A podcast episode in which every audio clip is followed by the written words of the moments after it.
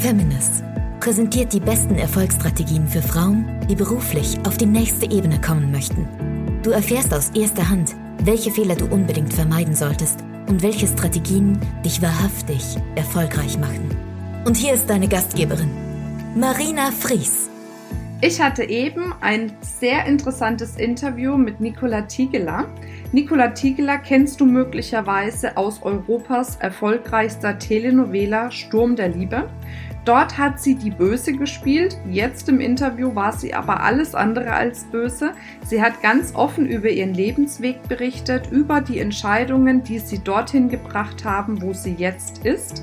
Denn sie ist jetzt nicht nur gefragte Schauspielerin, sondern auch eine der erfolgreichsten Stimmtrainerinnen im deutschsprachigen Raum. Ja, und wie gesagt, sie plaudert jetzt aus dem Nähkästchen, wie sie das geschafft hat, das alles für sich so in ihr Leben zu integrieren. Ich wünsche dir viel Freude mit dem Interview mit Nicola Tiegeler. Herzlich willkommen zu unserem Interview. Ich freue mich total, dass du heute hier bist. Du bist ja auch viel beschäftigt. Liebe Nicola, vielleicht für diejenigen, die dich noch nicht kennen, was mit Sicherheit ganz wenige sind, erzähl mal kurz was von dir. Äh, ja, also ich hoffe natürlich, dass mich viele kennen, aber es kann sein, dass ein paar nicht Fernseh gucken, dann haben sie mich nicht gesehen. Also ich bin äh, ganz grobe Zusammenfassung äh, Opernsängerin, ich bin Schauspielerin und ich bin Stimmtrainerin. Die Opernsängerin ist ein bisschen in den Hintergrund gerückt, mhm. aber Schauspielerin bin ich nach wie vor.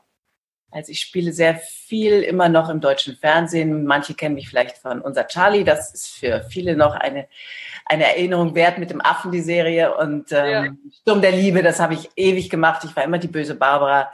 Bin dreimal gestorben und war einmal im Gefängnis und jetzt bin ich gerade aktuell wieder tot. Also es, es hat eine gewisse eine Dramatik in deinem Leben. Ja, und äh, ist auch relativ einzigartig, glaube ich, im Seriengeschäft, dass eine Figur so oft kommt und geht.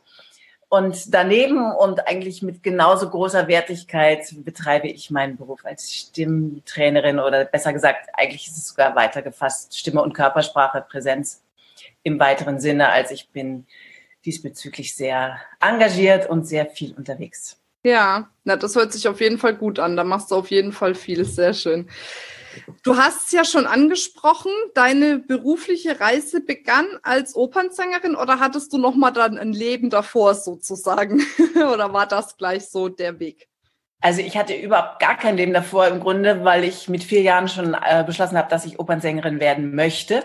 Mhm. Und ähm, deswegen war das für mich äh, ein ganz klarer Punkt, dass ich nichts anderes machen werde in meinem Leben. Dann habe ich ganz gezielt Gesang studiert habe aber auch ein Gesangslehrerdiplom gemacht. Das heißt also, dieser pädagogische Eros, der war schon immer da. Okay. Und dann war ich lange Zeit am Theater engagiert, habe da wirklich alles gemacht, Oper, Operette, Musical, Schauspiel und habe da auch immer mit Kollegen gearbeitet. Also ich habe immer als quasi Stimmtrainerin mich schon ähm, ja betätigt und das war meine Leidenschaft. Ich habe es allerdings dann noch mal wirklich professionalisiert, weil ich auch eine Ausbildung für die Sprechstimme gemacht habe. Mhm. Und seit dieser Ausbildung, äh, das ist äh, jetzt auch schon ein paar Jahre her, arbeite ich eben vor allen Dingen mit einem ganz anderen Klientel, mit Leuten aus der Wirtschaft, mit Führungskräften, aus der Politik, mit professionellen Rednern. Also das hat sich sehr verändert und auch verlagert und macht einen Riesenspaß. Ja, das glaube ich dir. Vielleicht noch mal ganz kurz äh, zu dem Thema Schauspielerei. Da hast du ja das erreicht, was sich viele einfach auch erträumen in dieser Branche oder vielleicht auch, wenn sie im Bereich Gesang unterwegs sind, Musical oder wie auch immer ähm, dass du wirklich eine Hauptrolle hattest in ja, Europas erfolgreichsten Telenovela, kann man ja sagen. Ne?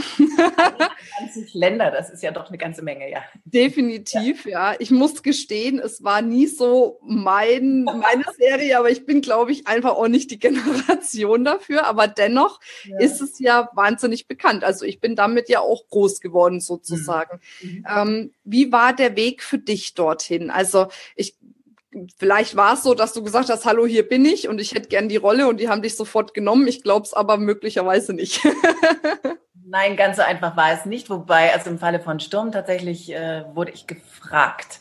Das mhm. ist eine absolute Ausnahme. Normalerweise muss man sich durch einen sehr großen Casting-Prozess durchwühlen und das ist auch gut so, damit die Leute die Produzenten auch wirklich wissen, was sie einkaufen, weil vielleicht war man früher mal gut und hat sich verändert oder oder. Mhm. Also deswegen finde ich den Prozess des Castings normalerweise auch vollkommen berechtigt.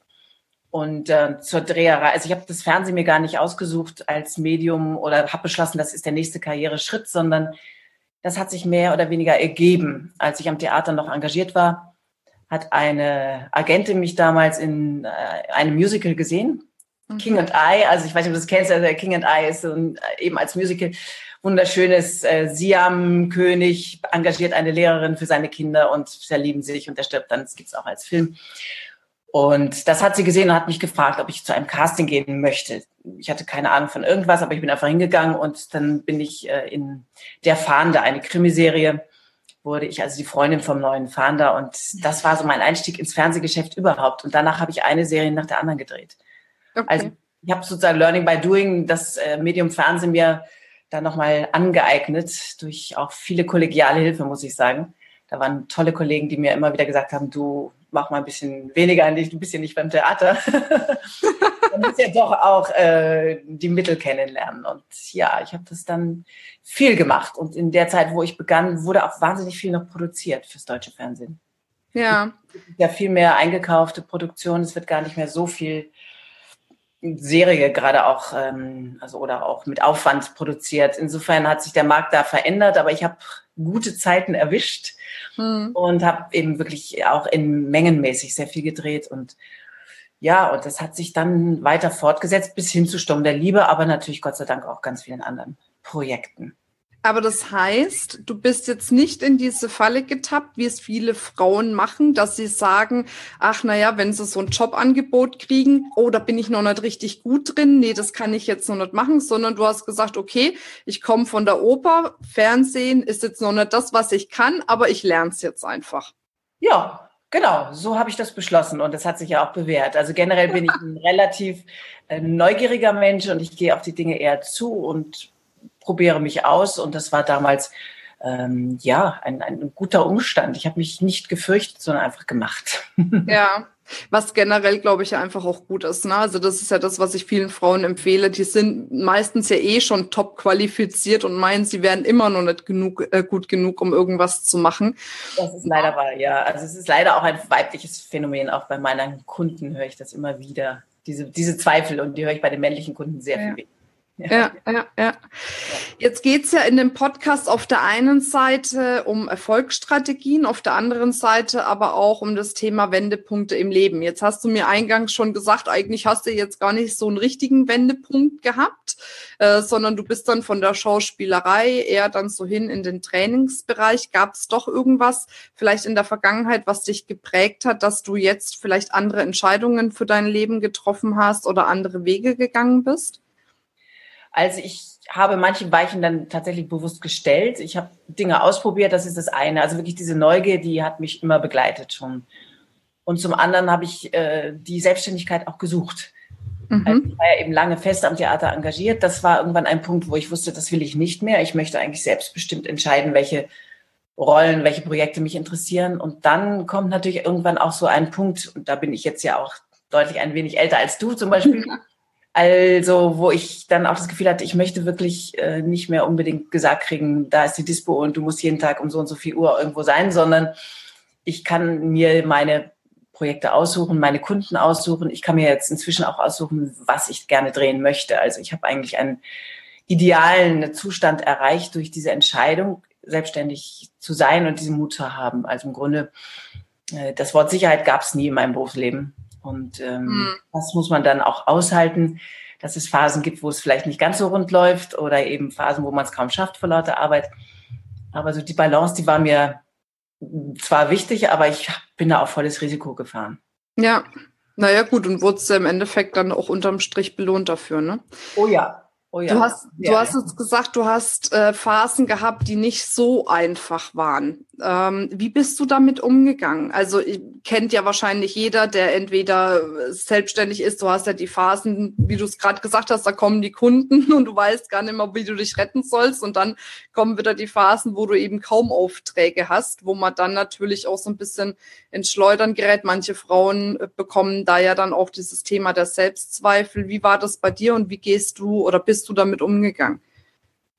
Also ich finde das ganz generell wichtig, dass man in den Phasen, wo es gut läuft, äh, schon mal sozusagen auch äh, die, die Ernte einfährt, nicht nur, aber sich auch mal klar macht, was kann ich und wo kann ich noch äh, weitergehen. Und ich habe extrem viel in eine Fortbildung investiert, mhm. habe auch immer ganz tolle Mentorinnen in dem Fall meistens gehabt und ähm, habe mich einfach auch in neuen Dingen ausprobiert, in den Phasen, wo es vielleicht jetzt gar nicht mal unbedingt finanziell gesehen nicht so rund lief, sondern ich hatte ja auch, ich bin zweifache Mutter, also es gab auch Phasen, mhm. wo ich beschlossen habe, die Serie drehe ich jetzt nicht, weil ich möchte bei meinem Kind oder meinen Kindern bleiben.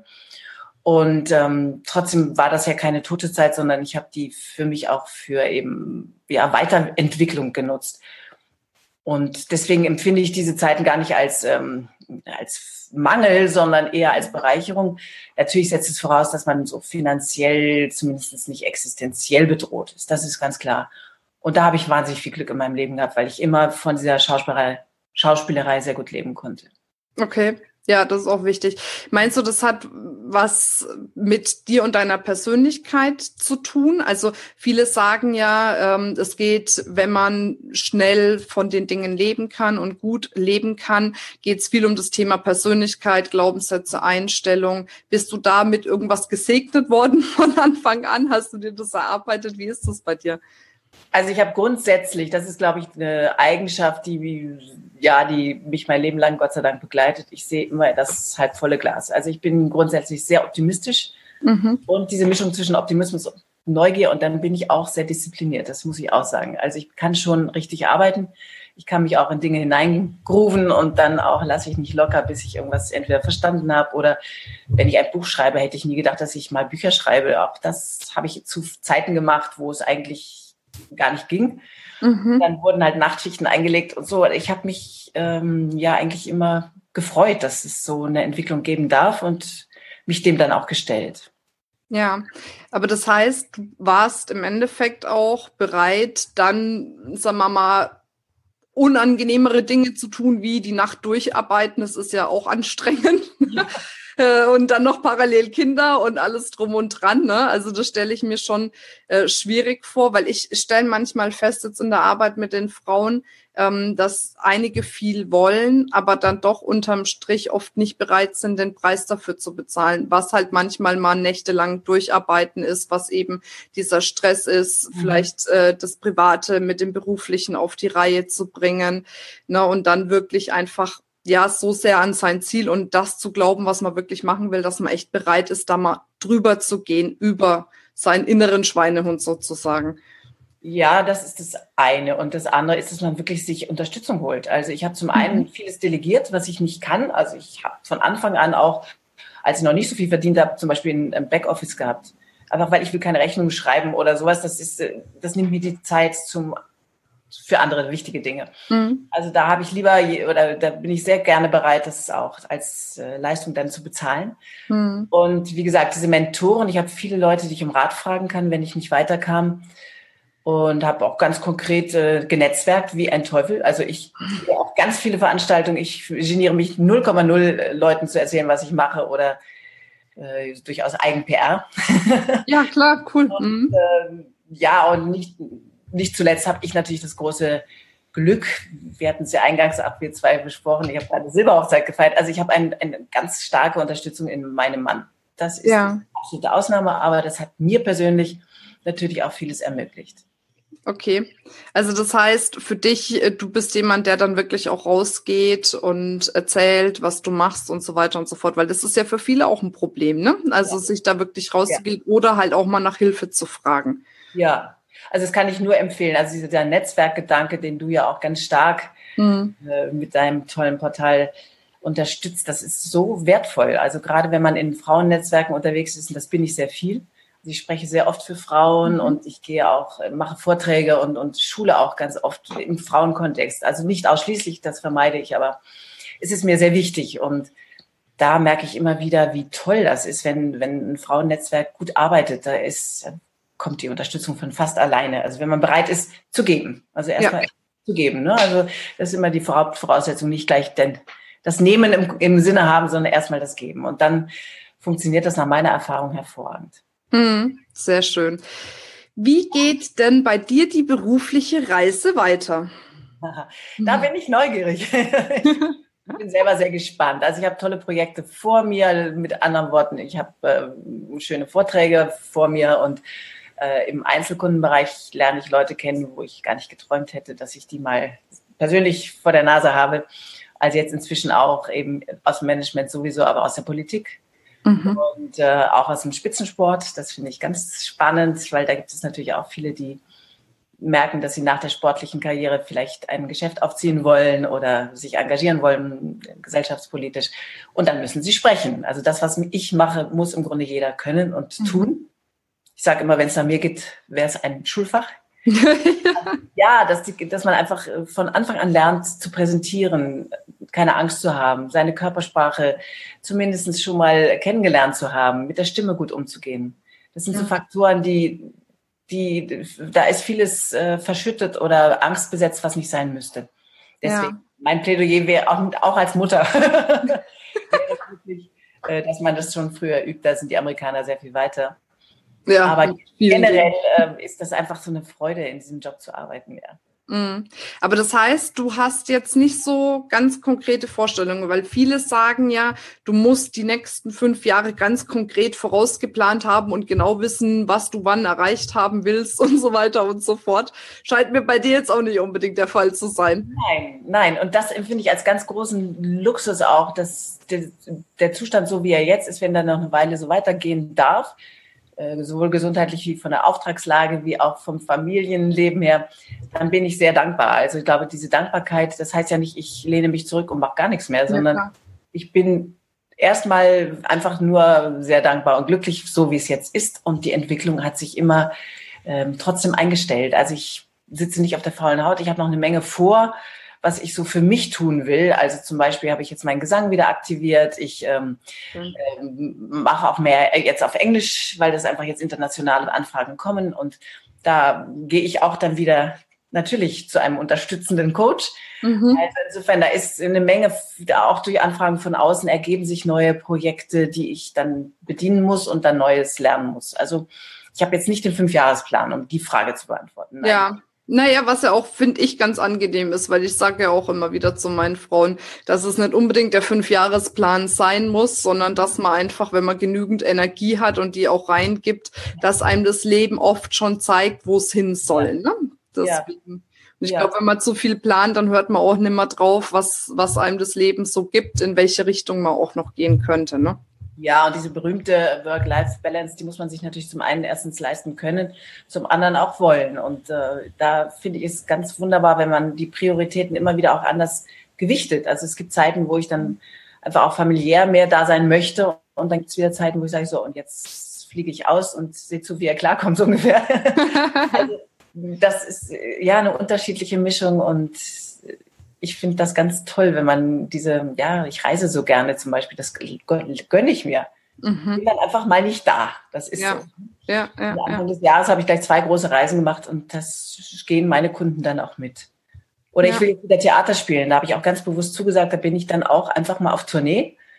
Äh, da kann ich mich also wieder auf der Bühne erleben und dann bin ich aber natürlich als Trainerin mal nicht vorhanden. Das muss möglich sein. Also das, diesen Luxus leisten.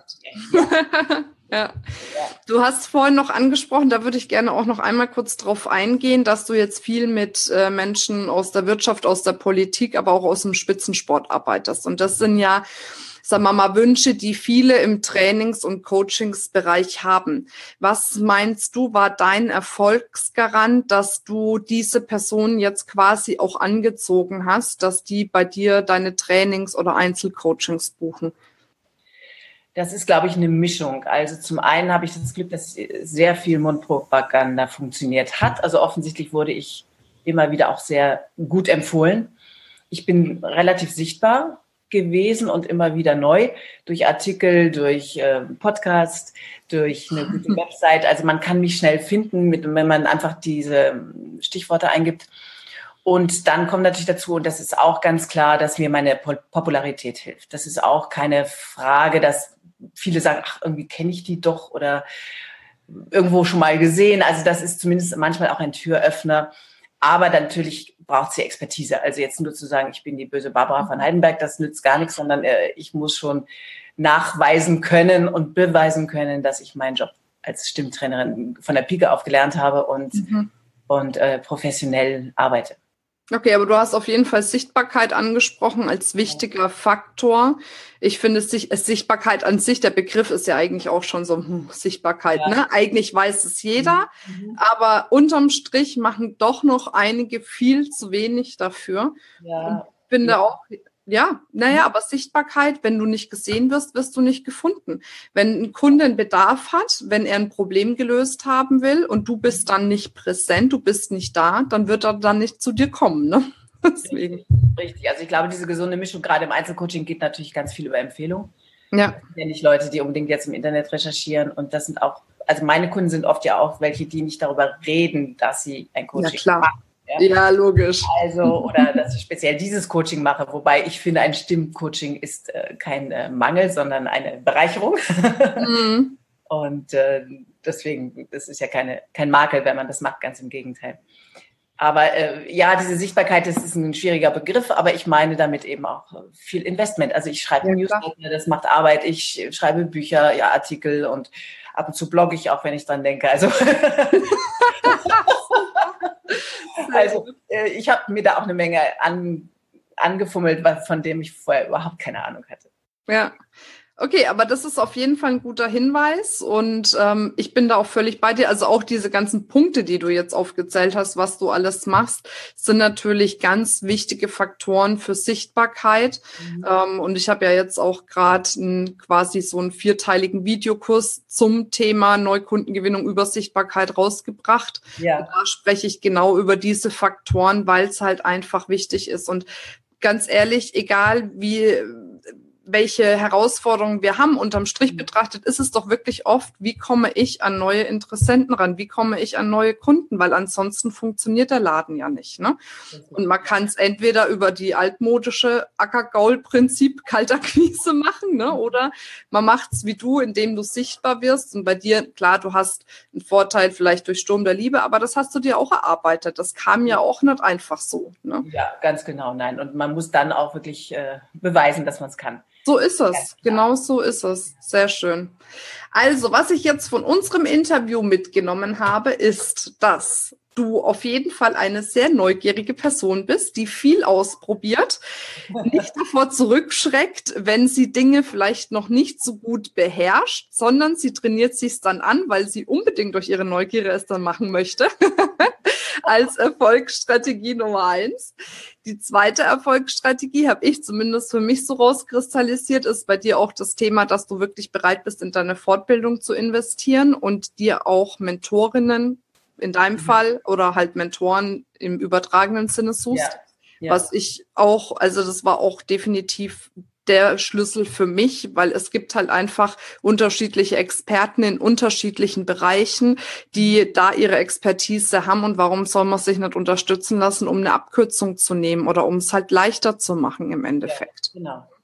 genau. Und ähm, als dritten Punkt, eigentlich habe ich da zwei Punkte hingeschrieben. Ich will ja immer drei, aber jetzt hast du vier gesagt. Das fand ich auch gut. Wir haben wieder das Thema Netzwerken. Das sagt mir auch jede Frau im Interview und ich wiederhole es jedes Mal, weil ich immer wieder dieses Thema in den Vordergrund stelle, weil ich es auch total wichtig finde. Und viele sagen ja dann, boah, ich habe gar keine Zeit für Netzwerken. Ich muss mal irgendwie da ein richtiges Zeitmanagement machen. Und ich sage immer, es hat nichts mit Zeitmanagement zu tun, sondern es hat was mit Prioritätenmanagement zu tun. Wenn man verstanden hat, wie wichtig Netzwerken ist, dann setzt setzt man da einfach seine Priorität drauf. Und du hast es ja gerade auch gesagt, dass du das wirklich auch aktiv betreibst und dass ja. es einer deiner Erfolgsfaktoren ist. Auf jeden Fall, ja. Und dann haben wir Disziplin, das gefällt mir besonders gut, weil ich ja auch so eine Disziplinierte bin. Und äh, ich mir wünschen würde, dass äh, viele, viele mehr Frauen auch diese Disziplin gerade bei ihrem Wunschjob entwickeln und nicht nur die Disziplin bei Kindern und allem drum und dran, weil da haben wir ja eh viel Zeit auch immer, die wir rein investieren, aber dass man auch mal seine Priorität in dem Moment auf sich und seine, seine Berufung legt und da die Disziplin dann auch reinsetzt, um die Dinge umzusetzen. Mhm. Auch mal bis in die Nacht hinein ja. sein muss. Ja. Sehr schön. Ich danke dir sehr für deine Ausführungen. Vielleicht für diejenigen von euch, die gerne noch meine vierteilige Videoserie hätten, könnt ihr euch kostenfrei runterladen unter www.feminist.de slash nie-wieder-akquise. Wir schreiben das auf jeden Fall noch in die Show Notes rein. Nicola, ich danke dir sehr, dass du dir die Zeit genommen hast, dass du da warst. Eine große Freude. Und du weißt ja, ich bin immer sehr aktiv unterwegs, den Leuten zu sagen, investiert bitte auch nicht nur in eure Fachkompetenz, sondern in eure Optik und Akustik vor allen Dingen. Und das ist ein Thema für Frauen. Und deswegen das auch bitte nochmal mitnehmen. Die Akustik ist sehr wichtig, nicht unterschätzen. Sehr schön. Ich nehme mir das auch zu Herzen. Ich habe ja immer so einen komischen S-Fehler inklusive starken fränkischen Dialekt. Aber bisher bin ich damit ganz gut durchgekommen. Aber vielleicht hast du noch den einen oder anderen Tipp für mich. Du hast auch noch ein Geschenk mitgebracht, bevor ich es vergesse. Ja, ich fand es ganz wunderbar, dass man das anbieten kann und ich tue das sehr gerne. Ich gebe ja offene Trainings. Die nächsten sind in Hamburg und im September und in München im Oktober. Das sind die nächsten Termine. Und da für jeweils eine Dame, die sich dafür interessiert, biete ich einen Rabatt an, also 30 Prozent weniger als offiziell. Das heißt, für 399 Euro ist die Dame entweder in Hamburg oder in München die Damen dabei. Ähm, das ist ein ganzer Tag, wo es nur um Stimme und Sprechen geht, wo man das Reden trainiert, freie Rede, vorbereitete Rede und schlicht und ergreifend Stimmübungen, Präsenzübungen, Körpersprache. Also es ist ein toller Tag und den meisten bringt es extrem viel. Super. Und wo finden wir den Kurs? Bei dir auf der Homepage? Auf meiner Homepage, ganz einfach zu finden unter Termine und man kann sich da auch direkt anmelden oder einfach mir eine Mail schreiben, kommt auch an. Ich leite das sofort an die richtige Stelle. Okay, was ist denn deine Mailadresse? nt, wie Nicola Tigler, nt at stimme und sprechen-münchen.de. Super, sehr gut. Wir schreiben das auch alles noch rein, dass ihr es auch gut findet, ja, dass ihr ähm, auch euch das super Angebot äh, sichern könnt. Ich finde es immer wieder toll, wenn ihr auch Angebote für meine Community mitbringt, mhm. die es sonst vielleicht auch nicht gibt, damit sie da alle noch profitieren können. Ich danke dir sehr, wünsche dir jetzt noch einen wundervollen Tag. Danke, bei uns scheint die Sonne und ich gehe heute zum allerersten Mal in den Biergarten. Das ist mir fest. Sehr schön. Ich gehe mich jetzt auch umziehen und gehe mit einer Freundin jetzt ein Eis essen. Viel Spaß, liebe Marina. Super, eine gute Zeit für dich, ne? Dankeschön. Danke. Tschüss.